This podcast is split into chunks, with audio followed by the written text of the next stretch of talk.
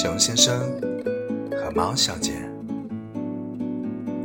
熊先生啊，你为什么要吃竹子呀？竹子多硬呀！熊先生啊，你是不是买不起小鱼儿吃啊？那我的分你一半吧。熊先生啊，你有喜欢的人吗？听说隔壁的长颈鹿小姐喜欢你哎。熊先生，你理一下我呀！熊先生，你再不理我，我我就把你的竹子抢走了。啪叽一声，熊先生的竹子掉地上了。